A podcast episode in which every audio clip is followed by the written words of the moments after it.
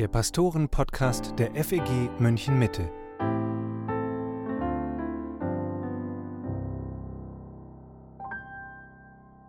Hallo und herzlich willkommen zum Pastoren-Podcast mit Matthias Mockler und Matthias Lohmann.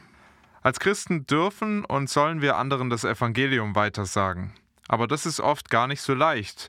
Ich würde vermuten, die Mehrzahl der Christen tut sich schwer damit, überhaupt an den Punkt zu kommen, jemand anders das Evangelium zu erklären. Ich schließe mich da selbst mit ein. Ich finde es oft sehr, sehr herausfordernd. In dieser Folge sprechen wir darüber, warum es oft so schwer für uns ist, die beste Nachricht der Welt weiterzusagen und wir überlegen, welche Schritte wir gehen können, um darin zu wachsen. Matthias, vielleicht klären wir am Anfang erstmal, was ist Evangelisation überhaupt? Was heißt es, das Evangelium weiterzugeben? Das Evangelium weiterzugeben, ähm, Evangelisation ist die Verkündigung der guten Nachricht also eine Botschaft mit dem Ziel, dass andere Menschen zum Glauben kommen. Ja, und ich denke, das sind die beiden Elemente, die wir bedenken müssen. Es geht um eine konkrete Botschaft, das Evangelium, das wir weiter sagen wollen. Äh, und das müssen wir klar verstehen, was das ist und vielleicht auch, was es nicht ist. Das Evangelium ist die gute Nachricht davon, dass ein heiliger Gott Menschen, die gegen ihn rebelliert haben und deshalb von ihm getrennt sind, durch Jesus Christus, konkret dadurch, dass Jesus das Leben für uns gelebt hat, das wir hätten leben sollen, und den Tod gestorben ist, den wir verdient gehabt hätten. Dass Gott uns also durch dieses Werk Jesu Christi, durch sein, seine Stellvertretung, einen Weg bereitet, wie wir mit Gott wieder versöhnt sein können. Äh, deswegen ist der Ruf des Evangeliums ein Ruf, diese Botschaft zu glauben und umzukehren von selbstbestimmten Wegen zurück zu Gott, äh, sich Gott im Vertrauen zuzuwenden. So, das heißt, die Botschaft muss klar sein. Ich muss verkündigen, Jesus Christus, den gekreuzigten und auferstandenen, das ist die kürzeste Definition, die wir vom Evangelium haben, im 1. Korinther 15, Vers 3 und 4, dass Christus gestorben ist für unsere Sünden nach der Schrift, dass er begraben wurde und dass er auferstanden ist von den Toten nach der Schrift. Das ist die zentrale Botschaft, die muss verkündigt werden und sie wird verkündigt mit einem Ziel. Und das ist eben auch wichtig, mit dem Ziel, dass Menschen zum Glauben kommen. So, das heißt, ich will nicht Recht haben mit dieser Botschaft. Ich will nicht Argumente gewinnen, sondern mein oberstes Anliegen ist, dass Menschen diese Botschaft aufnehmen, annehmen, daran glauben. Äh, also eine, eine zielgerichtete Verkündigung einer konkreten Botschaft. Und damit wird dann auch ganz schnell klar, was alles nicht Evangelisation ist. Und da haben wir ganz oft Verwirrung drüber, dass Menschen nämlich sagen, sie haben irgendwie was von Gott oder von Jesus gesagt, irgendwas oder ihr persönliches Zeugnis gegeben und sagen, jetzt habe ich evangelisiert aber tatsächlich haben sie das Evangelium nicht verkündigt. Oder Menschen, die das Evangelium irgendwie rechthaberisch sagen, aber es nicht so sagen, dass Menschen es annehmen, dass sie äh, froh darüber werden, sondern es eben eigentlich mit einer falschen Herzenshaltung in einer, einer, einer unangemessenen Art tun, äh, das ist wiederum keine Evangelisation. Auch Apologetik, das heißt auf kritische Fragen einzugehen, ist noch keine Evangelisation.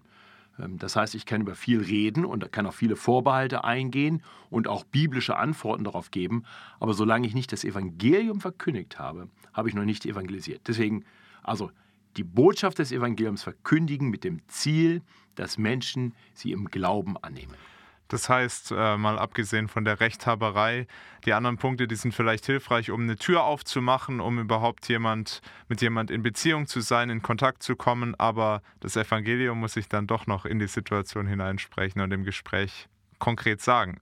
Genau so ist es, ja, weil das ist die Kraft Gottes, die selig macht alle, die daran glauben. Also die, diese Botschaft müssen Menschen hören.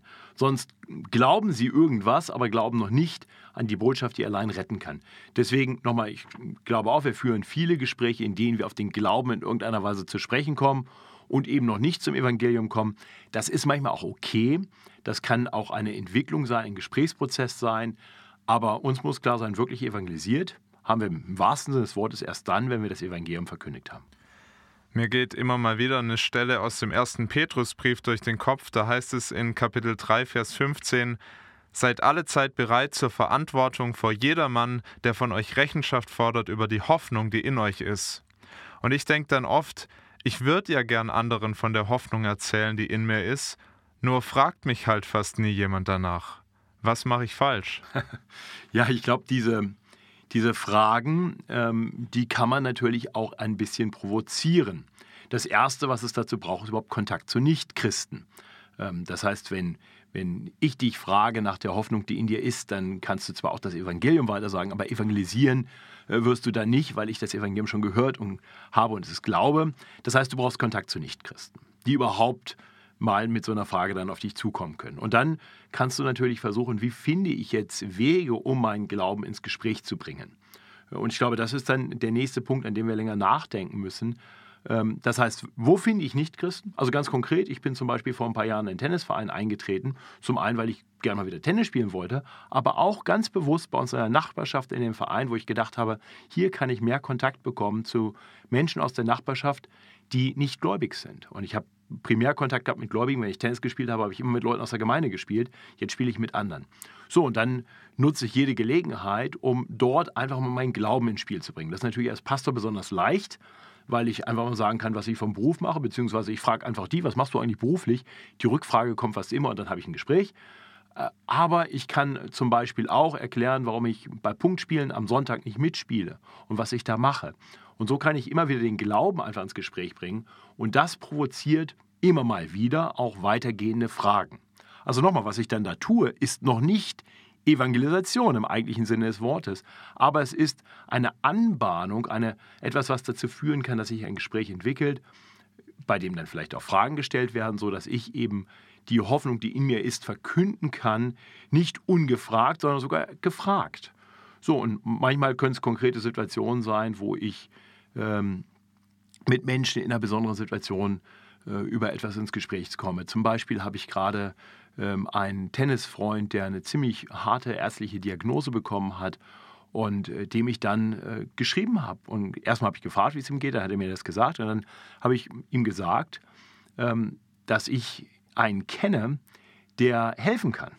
Und zwar den Herrn Jesus. Und dass ich für ihn beten werde und ihn dazu auch ermutigt. Und so, so baut man mal Brücken. Ähm, wie gesagt, führt nicht immer zu mehr. Äh, eine andere Sache, die dann äh, meines Erachtens auch sehr hilfreich ist, ist zu beten. Gott zu bitten, schenk mir doch Möglichkeiten, über meinen Glauben ins Gespräch zu kommen.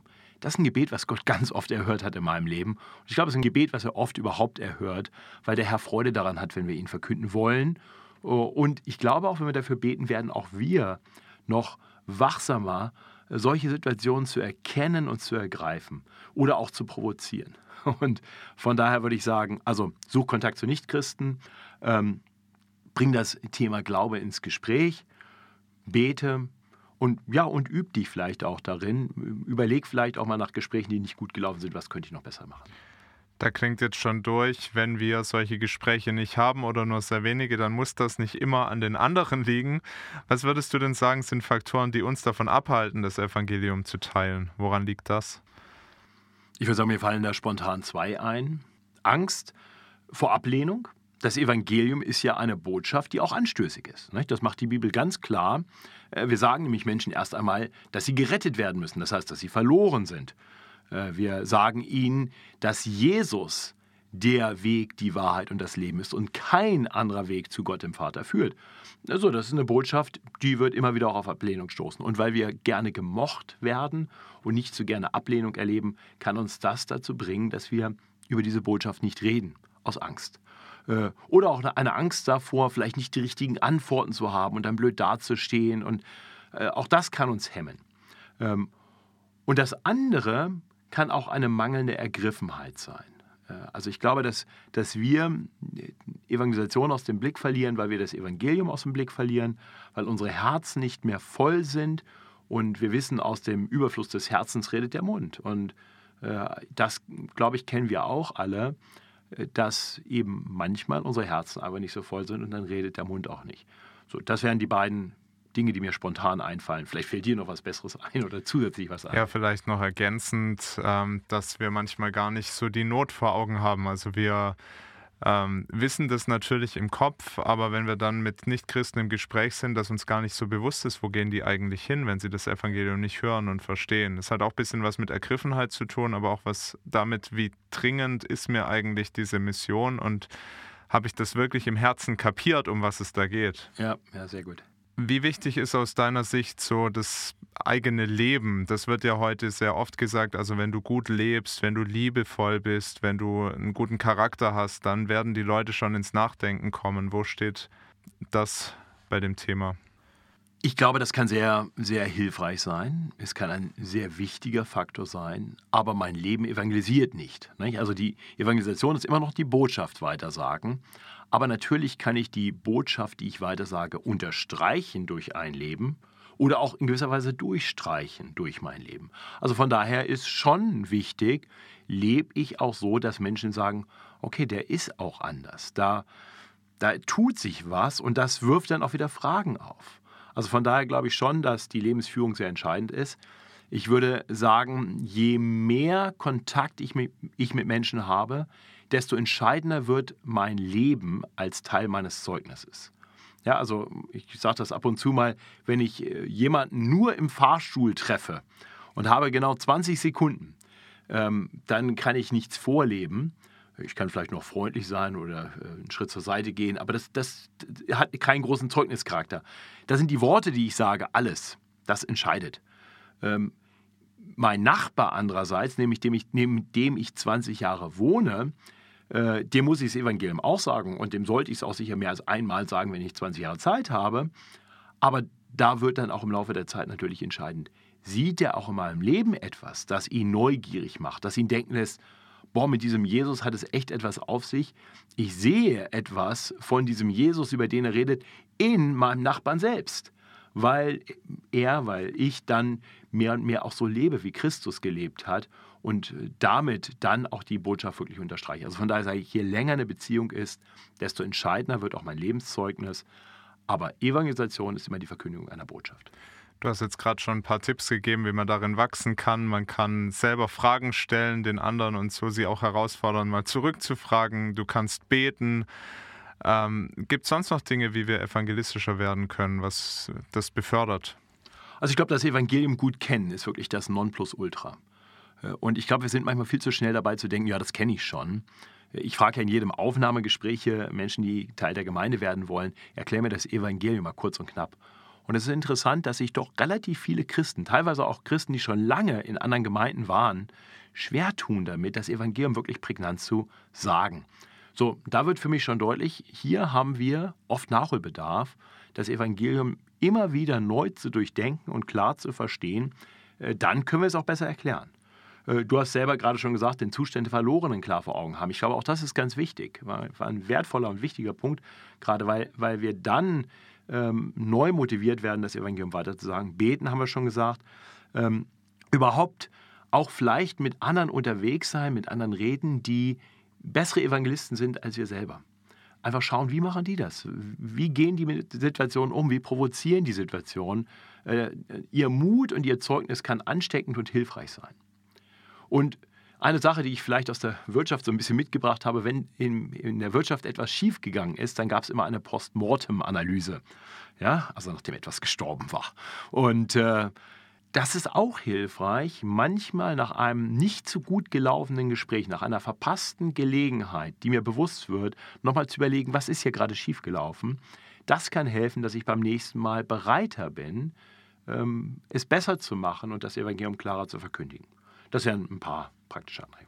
Wie wichtig ist es aus deiner Sicht, dass ich die Gesellschaft und die Kultur kenne, in der ich mich bewege? Es gibt ja zum Beispiel intensive Studien zu den verschiedenen Gesellschaftsmilieus und dann werden daraus Schlüsse gezogen, auch für die Evangelisation. Wie bewertest du das? Ich glaube, es wird manchmal überbewertet. Möchte ich bewusst sagen. Ich glaube, dass wir typischerweise in den Milieus, in dem Kulturkreis unterwegs sind, zu dem wir selber gehören. Und da sind wir unreflektiert wie man so schön auf Neudeutsch sagt, Cultural Natives. Ja, wir, wir wissen, wie die Kultur funktioniert. Äh, und da kann ich jetzt noch große Bücher drüber lesen und dann ist das sehr komplex. Das ist oft, glaube ich, mehr verwirrend als hilfreich. Ähm, also von daher würde ich es nicht überanalysieren wollen, aber wir müssen unser Gegenüber kennen. Und das hat schon damit zu tun, dass ich frage, was für einen Bildungsstand hat er, wie alt ist der, was ist sein Umfeld, ähm, da, da, muss ich meine Sprache anpassen, da muss ich meine Illustration, meine Beispiele anpassen, dass sie einfach Sinn machen. Ähm, das ist ganz klar und das ist, denke ich, dann das Anpassen an eine bestimmte Kultur. Äh, ich muss sicherlich heutzutage schauen, wo kommt jemand her im Hinblick auf Wahrheitsverständnis. Rede ich mit jemandem, der eher modern denkt, für den Wahrheit etwas ist, das objektiv feststellbar ist? Oder ist es jemand, der sehr postmodern unterwegs ist und der sagt, toll, dass du deine Wahrheit hast und ich habe meine und ich kann auch A und B, auch wenn sie sich widersprechen, beide gut finden und so. Ähm, da muss ich natürlich eine gewisse Sensibilität für entwickeln. Also wo steht jemand? Und ich glaube, das ist grundsätzlich dann auch immer wichtig im Gespräch, gar nicht so sehr die Kultur, sondern wo steht jemand, auch im Hinblick auf Gott. Was für Dinge glaubt er schon, was glaubt er vielleicht noch nicht. Ähm, das heißt, wo muss ich ansetzen? Muss ich hier überhaupt über die Existenz Gottes sprechen? Muss ich über äh, unser Problem als Sünder vor einem heiligen Gott reden? Muss ich über Jesus reden und konkret, was Jesus getan hat? Muss ich darüber reden, warum es notwendig ist, wirklich umzukehren, was Buße wirklich bedeutet? Ähm, da, da äh, eine Sensibilität für zu entwickeln und vielleicht auch durch Fragen das schneller zu klären, ich glaube, das ist hilfreich. Aber, und das vielleicht als letztes dazu, bei all diesem Nachdenken über, mit wem habe ich es zu tun, muss uns klar sein, wir haben es mit Menschen zu tun, die eigentlich universell ähnliche Sehnsüchte, Wünsche, Hoffnungen haben. Menschen streben danach, geliebt zu sein, angenommen zu sein. Sie streben nach Ruhe und Frieden. Das sind Dinge, die Bibel macht das sehr deutlich, das sind Grundbedürfnisse, Sehnsüchte, die wir Menschen haben. Und das Evangelium ist die Antwort auf all diese Sehnsüchte. Äh, wir haben all das verloren im Sündenfall und wir finden all das wieder durch das Evangelium, durch das wir versöhnt werden mit Gott. Wir sind angenommen in seiner Liebe. Wir finden bei ihm wieder Frieden. Wir finden Ruhe, bis wir dann eines Tages durch das Evangelium einziehen in seine Herrlichkeit und dort all unsere Sehnsüchte endgültig gestillt werden. So, das klar zu haben und zu sagen, das Evangelium ist wirklich die Antwort auf all deine tiefsten Wünsche und Sehnsüchte. Äh, ich glaube, das äh, hilft und dann merken wir, das Evangelium ist nicht so stark kulturgebunden, wie wir vielleicht manchmal gesagt bekommen. Jetzt haben wir über die persönliche Seite von Evangelisation gesprochen. Jeder darf und jeder soll das Evangelium weitersagen. Wie sieht es denn mit der Gemeinde aus? Welche Rolle hat die Gesamtgemeinde bei dem Thema? Ja, ich glaube, die Gemeinde äh, kann eine ganz wichtige Rolle spielen, auf unterschiedliche Art und Weise. Äh, einmal im Gesamtzeugnis. Ähm, mein, das Miteinander von Christen soll ja etwas darstellen. Das ist der Auftrag nach Johannes 13, 34, 35. Jesus hat gesagt, an unserer Liebe füreinander, an eurer Liebe füreinander soll die Welt erkennen, dass wir seine Jünger sind. So, das heißt, da, wo wir ganz bewusst als Christen in der Gemeinde zusammenleben, über vielleicht Grenzen hinweg, die in der Welt uns voneinander trennen würde, da ist das ein Zeugnis. Äh, das Miteinander von Jung und Alt, das Miteinander von Leuten aus verschiedenen Kulturen und Sprachen und Hintergründen und sozioökonomischen Schichten und Bildungsschichten und so weiter, das kann wirklich einen Zeugnischarakter haben. Ähm, das kann schon mal helfen, äh, damit Leute aufmerksam werden und dann wieder Fragen haben, die wir dann wieder mit dem Evangelium beantworten können. Äh, zum anderen kann das Miteinander helfen in der Evangelisation. Ähm, ich glaube, es ist oft leichter, miteinander zu evangelisieren. Gerade wenn ich sage, ich tue mich vielleicht ganz schwer, mit Leuten ins Gespräch zu kommen über das Evangelium, aber ich tue mich leicht, äh, mit Leuten grundsätzlich ins Gespräch zu kommen. Oder ich, ich habe die Gabe der Gastfreundschaft. Ähm, aber vielleicht bin ich so Menschen zugewandt, dass ich dann Angst habe, irgendwem vom Kopf zu stoßen. So, dann lade ich eben Freunde aus der Gemeinde ein und ein paar nichtchristliche Freunde ein und dann können die anderen das Evangelisieren übernehmen für mich. Die helfen mir dann, meine Freunde zu evangelisieren. So können wir als Team miteinander unterwegs sein. Menschen in die, in die Gemeinde einzuladen, auch das sollte ein guter Weg der Evangelisation sein. Äh, deswegen halten wir es hier für so wichtig, dass jeden Sonntag das Evangelium verkündigt wird, sodass jeder, äh, der hier in die Gemeinde kommt, das Evangelium hört. Das heißt, ich kann jede Woche jemanden mitbringen und ich weiß, der wird das Evangelium hören. Ich muss mir nicht Sorgen machen, oh, jetzt heute so eine schwierige Predigt. Ich weiß, da kommt die Kernbotschaft. Das habe ich gerade in den letzten Monaten öfter gehört, dass Mitglieder gesagt haben, ich bringe so gern Leute mit hierher, weil ich weiß, die werden ganz sicher das Evangelium hören. Das ist wunderbar. Ja, und das, das ist für uns ein Auftrag. Also wenn, wenn du in einer Gemeinde bist, wo das nicht der Fall ist, dann ermutige deinen Pastor oder wenn du selber der Pastor bist, dann lass dich ermutigen, das Evangelium jede Woche zu predigen. Halt es zentral in der Gemeinde und, und so können wir dann wirklich auch miteinander evangelisieren. Wir können aber auch nacheinander, wenn ich sehe, nach dem Gottesdienst, wenn ich sehe, jetzt hat hier jemand wen mitgebracht, ähm, auch mit ihm ins Gespräch zu kommen und ihn willkommen zu heißen und anzusprechen und sicherzustellen, hat der das Evangelium schon gehört? Ist er, ist er vielleicht Christ oder ist er noch suchend? Und dann haben wir wunderbare Gelegenheiten, mit Menschen, die vielleicht sowieso von sich auch schon auf der Suche sind, noch mehr über den Glauben ins Gespräch zu kommen. Also da auch eine gewisse Wachsamkeit zu haben. Dafür ist Gemeinde großartig. Äh, gerade für, für Leute wie uns, die primär in der Gemeinde sind und nicht so viel Kontakt mit Nichtchristen haben, Trotzdem habe ich jede Woche Kontakt mit Nichtchristen, und zwar mit Nichtchristen, die genug Interesse am christlichen Glauben haben, dass sie äh, zu einer Bibelstunde oder zu einem Christian Entdeckenkurs oder zu einem Gottesdienst hier in die Gemeinde kommen, äh, mitgebracht werden und ich kann mit ihnen ins Gespräch kommen. Also die Gemeinde ist wunderbar hilfreich, um diesen gemeinsamen Auftrag dann auch zu leben. Du hast jetzt gerade auch den Teamgedanken angesprochen, die Ergänzung. Geschwister haben unterschiedliche Begabungen, das sehen wir auch in unserer Gemeinde. Also jeder soll evangelisieren, aber manche haben eine unglaubliche Begabung, auf Leute zuzugehen und ihnen wirklich das Evangelium zu sagen. Ist es da legitim, wenn man jetzt die Gemeinde als ein Leib versteht mit vielen Gliedern, dass dann manche sagen, also ich überlasse den Begabteren dieses Feld und ich wirke im Hintergrund? Und welche Aufgabe hätte dann jemand, der nicht so begabt ist auf diesem Gebiet? Ein paar hast du schon angesprochen, aber wie kann das aussehen? Also erst einmal ist es natürlich in gewisser Weise legitim zu sagen, es gibt Evangelisten, ähm, ganz konkret, und es gibt Menschen mit einer evangelistischen Begabung und die äh, gehen vielleicht auf die Straße, betreiben Straßenevangelisation und, ähm, und das ist nicht jedermanns Berufung. Aber wir alle sind berufen, zu reden von der Hoffnung, die in uns ist, wir alle sind aufgerufen, in gewisser Weise Botschafter an Christi Stadt zu sein. Äh, und deswegen würde ich sagen, so ganz sein lassen sollte es keiner von uns, denn du, Christ, hast wahrscheinlich Zugang zu bestimmten Menschen, zu denen sonst kein anderer Christ Zugang hat. Wenn du also jetzt nichts sagst, sagt keiner was. So, von daher würde ich sagen, wir alle haben schon eine Verantwortung auch zu reden. Trotzdem jeder im Rahmen seiner Möglichkeiten. Äh, und wie gesagt, da kann man dann ja auch schauen, wie kann ich vielleicht dann Dinge auch gemeinsam machen? Wie kann ich zum Beispiel mit den Freunden, die nur ich habe, äh, Nachbarn, die nur ich habe, wie kann ich die vielleicht in Kontakt bringen mit anderen Christen aus meiner Gemeinde, die mir dann dabei helfen können, sie zu evangelisieren. Also von daher schauen, wie kann man das tun und wiederum, wenn du sagst, das ist jetzt nicht besonders meine Begabung, dann bet auch für die, die dann vielleicht besonders evangelisieren, bet für besondere evangelistische Bemühungen. So kannst du dich dahinter stellen. Und wir wissen letztendlich, das Ziel der Evangelisation, nämlich Bekehrung, ist letztendlich zwar etwas, wozu Gott unser Zeugnis gebraucht, aber dass Gott in letzter Instanz auch wieder selber wirken muss. Und deswegen ist Gebet eben immer wieder auch ein ganz wichtiger Bestandteil der Evangelisation. Und so kann dann jeder daran teilhaben.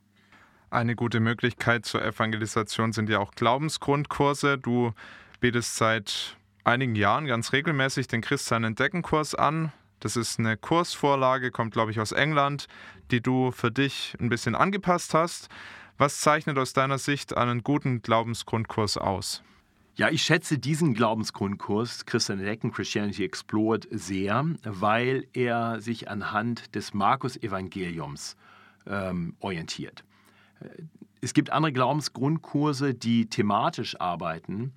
Äh, und das hat auch alles seine Legitimation und das muss jeder für sich auch prüfen, was da gut passt. Nur meine Erfahrung mit solchen thematischen Kursen ist, dass es für Zuhörer oft schwierig ist, nachzuvollziehen, ähm, warum ich jetzt genau das sage und warum sind diese Bibelstellen wichtig. So, deswegen habe ich diesen Christian Entdeckenkurs so wertschätzen gelernt, weil wir hier einmal durch das Markus-Evangelium gehen. Das heißt, Menschen lernen, wirklich auf die Bibel zu hören und können auch anhand der Bibel überprüfen, was ich sage, auch in Frage stellen, das, was ich sage. Äh, das heißt, ich nehme sie eigentlich mit in das, was ein Christ dann tun sollte.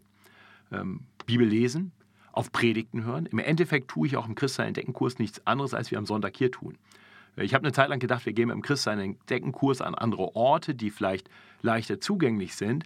Das hat gar nicht so gut funktioniert. Und ich habe gemerkt, es passt oft besser, das hier zu tun, dann wissen die Leute schon mal, hier an diesem Ort wird Evangelium verkündigt. Die werden hierher eingeladen. Wir haben einen angemessenen Rahmen, das heißt, es ist eine Abendveranstaltung, es gibt was zu essen. Wir laden die Leute ein. Es ist eine entspannte Atmosphäre.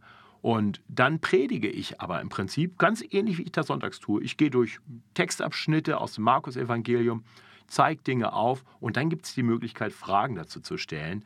Äh, auch das ist hier etwas, was Nicht-Christen dann oft sehr wichtig und wertvoll finden, dass sie Dinge auch mal hinterfragen dürfen. Also nicht so ein Take it or leave it, sondern okay, ich, ich, ich glaube, ich denke solche Dinge besser äh, durchdenke solche Dinge besser, wenn ich äh, Fragen stelle und Antworten darauf bekomme, wenn ich vielleicht auch bestimmte Vorbehalte, die ich habe, mitbringen kann und die auch aus dem Weg geräumt werden können. Also von daher glaube ich, das ist sehr hilfreich.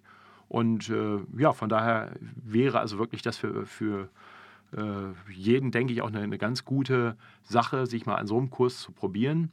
Äh, wer konkret Interesse hat an meinem kurzen Christsein entdecken Kurs, der hat nur fünf Einheiten, kann sich gerne melden. Ich habe den bewusst kurz gehalten, weil ich glaube, dass das auch leichter zugänglich ist. Wenn ich jetzt sage, ich mache einen Kurs über zehn Wochen, ist das ein ganz schönes zeitliches Commitment für Leute in einer geschäftigen Stadt wie München äh, kriege ich selten Leute, die bereit sind, ich komme so lange oder am besten noch ein Wochenende mit einplanen. Haben wir früher gemacht, dass wir dann mit den Leuten noch weggefahren sind. Super, wenn das funktioniert und die sich darauf einlassen. Aber schade, wenn dann nur ganz wenige mitkommen und das ist ja auch immer wieder passiert, weil die Münchner einfach so wahnsinnig beschäftigt sind. Und da denke ich, so eine äh, kurze Variante, fünf Wochen, ich versuche oft das so zu legen, dass es dann äh, fünf Dienstage in einem Monat sind. Ähm, das ist dann immer relativ leicht machbar. In diesem Fall äh, wird dann der letzte Dienstag im nächsten Kurs, der jetzt tatsächlich demnächst beginnt, nämlich am 8. November, wird dann der letzte Kurs dann im Dezember sein, weil wir am 1. November am Feiertag den Kurs nicht beginnen lassen wollten. Aber ähm, so, so, ziehen wir den Kurs auf. Und wie gesagt, wer da Fragen zu hat, kann sich gerne bei mir melden. Dann schicke ich die Skripte gerne weiter. Du hast also eine genaue Kulturanalyse gemacht, wie tickt der Münchner und hast es dann zugeschnitten auf diese Stadt hier. Ähm, wie ist denn die Resonanz? Also kommen da Leute und wichtiger ja noch, kommen da auch Leute zum Glauben an Jesus Christus? Ja, wir machen den Kurs dreimal im Jahr, ne, typischerweise März, Juli und November.